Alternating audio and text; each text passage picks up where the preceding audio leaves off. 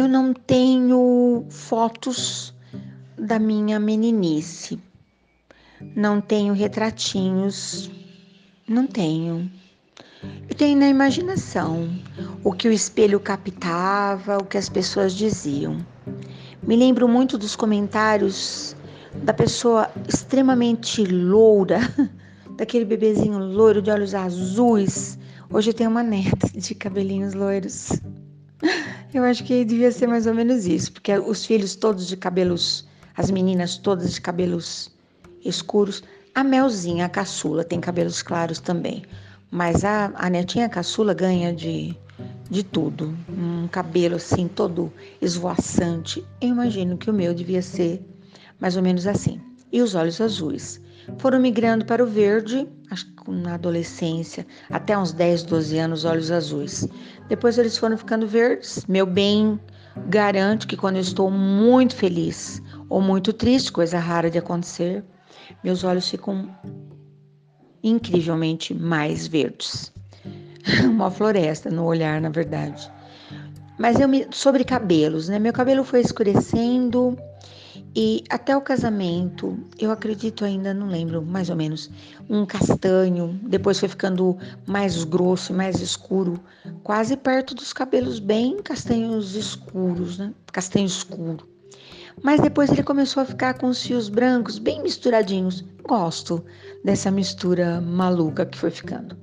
Mas de vez em quando, já que corto os meus próprios cabelos, também faço alguma arte de colocar uma, uma luz, sabe assim? Dá uma clareada num determinado ponto e ele fica como se o sol estivesse batendo na minha cabeça. E certa feita, passei lá o produtinho no meu cabelo me sentei numa cadeira de balanço gostosa que tem na sala de casa. Peguei no sono. Acordei com a voz de meu bem dizendo assim: Mulher, você tem certeza que você quer o seu cabelo assim? Ah, é a hora que eu olhei no espelho. Sabe, um platinum blonde? Que coisa louca. Porém, eu tinha um evento, não dava tempo de fazer nada, eu nem sei se eu sabia fazer alguma coisa. E eu tomei um banho, dei uma senhora de uma amassada no meu cabelo e ele ficou lindo, maravilhoso. Eu fiquei muito loira, muito. Quando eu cheguei no lugar, as primeiras pessoas que me olharam, nossa, Su, você radicalizou. E eu falava, é, de vez em quando é preciso uma atitude de coragem, uma mudança. Eu só não falava, não era tudo isso que eu queria, mas enfim, né? E eu vejo essas coisas, tem um monte de histórias né, de cabelo, já contei várias, inclusive. E eu acho isso tudo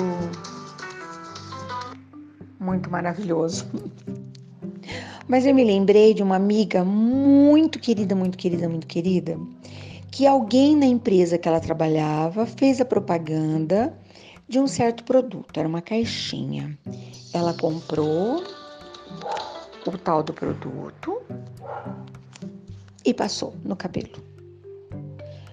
Era para ficar 10 minutos, eu acredito, mas quando fazia acho que uns 5 minutos, ela foi sentindo um cheiro esquisito, ela passou a mão na cabeça, o cabelo caía todo e ela foi para o chuveiro.